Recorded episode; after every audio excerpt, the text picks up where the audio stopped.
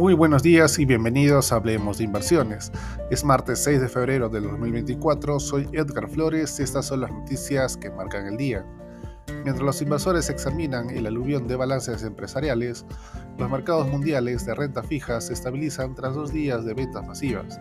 Los mercados también se agitan con las noticias de medidas gubernamentales más enérgicas para estimular la economía china.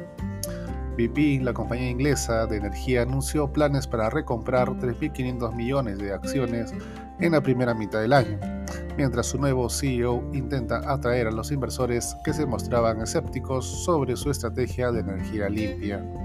UBS registró una pérdida neta de 279 millones de dólares en el cuarto trimestre del 2023, lo que frustró a los analistas.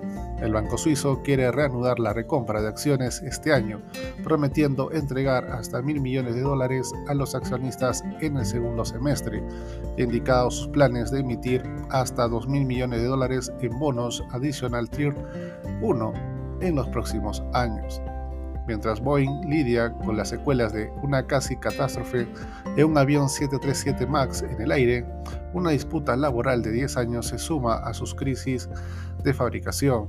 El sindicato más grande de Boeing exigirá un aumento salarial del 40% durante 3 o 4 años.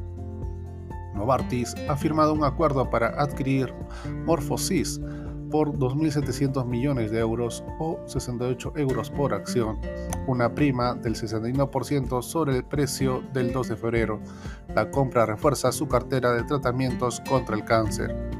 De esta manera, los futuros del SP500 se encuentran retrocediendo menos 0,05%. En Europa, el índice de referencia Eurostock 600 con una subida de más 0,24% con el CAC francés y DAX alemán con rendimientos positivos de más 0,42% y más 0,10% respectivamente.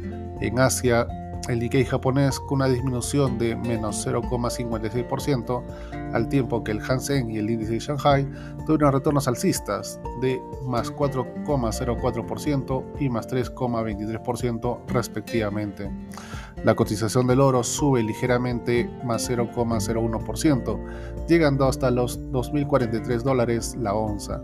Por su parte, el petróleo West Texas Intermediate aumenta más 0,71% hasta los 73,29 dólares por barril. El mercado local peruano cerró en terreno mixto, menos 0,19%, arrastrado por el retroceso del sector minero e industrial lo cual fue contrarrestado por el avance de los sectores eléctrico y consumo.